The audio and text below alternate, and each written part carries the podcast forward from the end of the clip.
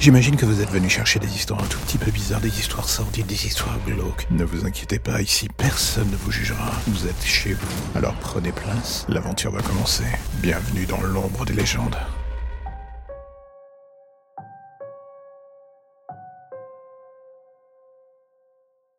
Quand j'étais gosse, j'ai toujours envié les enfants qui avaient une famille solide, unie, le genre de famille qui respirait le bonheur.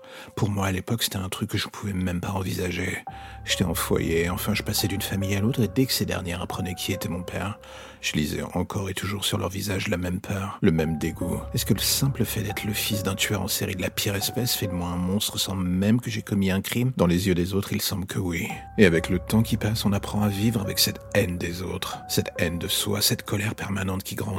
On tente de la réprimer pour faire en sorte de ne jamais lui donner raison. Mais la vérité est là et tout est flingué d'un côté comme de l'autre, leur vision de vous, la manière dont vos doutes vous rongent. Vous êtes une bombe à retardement, et ça, personne ne s'en rend compte, ou alors quand c'est le cas, c'est trop tard.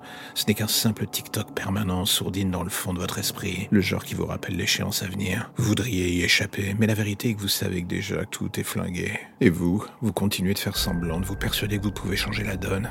Vous faites disparaître votre nom, vos antécédents, vous créez un nouveau personnage. Mais dans le fond, la petite graine est désormais devenue un arbre qui obscurcit votre paysage avec le temps, vous avez fini par devenir ce qu'il pensait de vous. Et vient le moment où la digue lâche, l'autre sort au grand jour. Et dans les yeux de ces gens, vous voyez enfin la vraie notion de peur. Ils savaient depuis si longtemps. Et à force d'avoir joué avec le feu, voici que vos craintes et les leurs prennent enfin vie. Plus d'espoir de retour pour vous, plus le lendemain qui chante pour eux. À force de trop jouer avec le feu, on finit toujours par se brûler.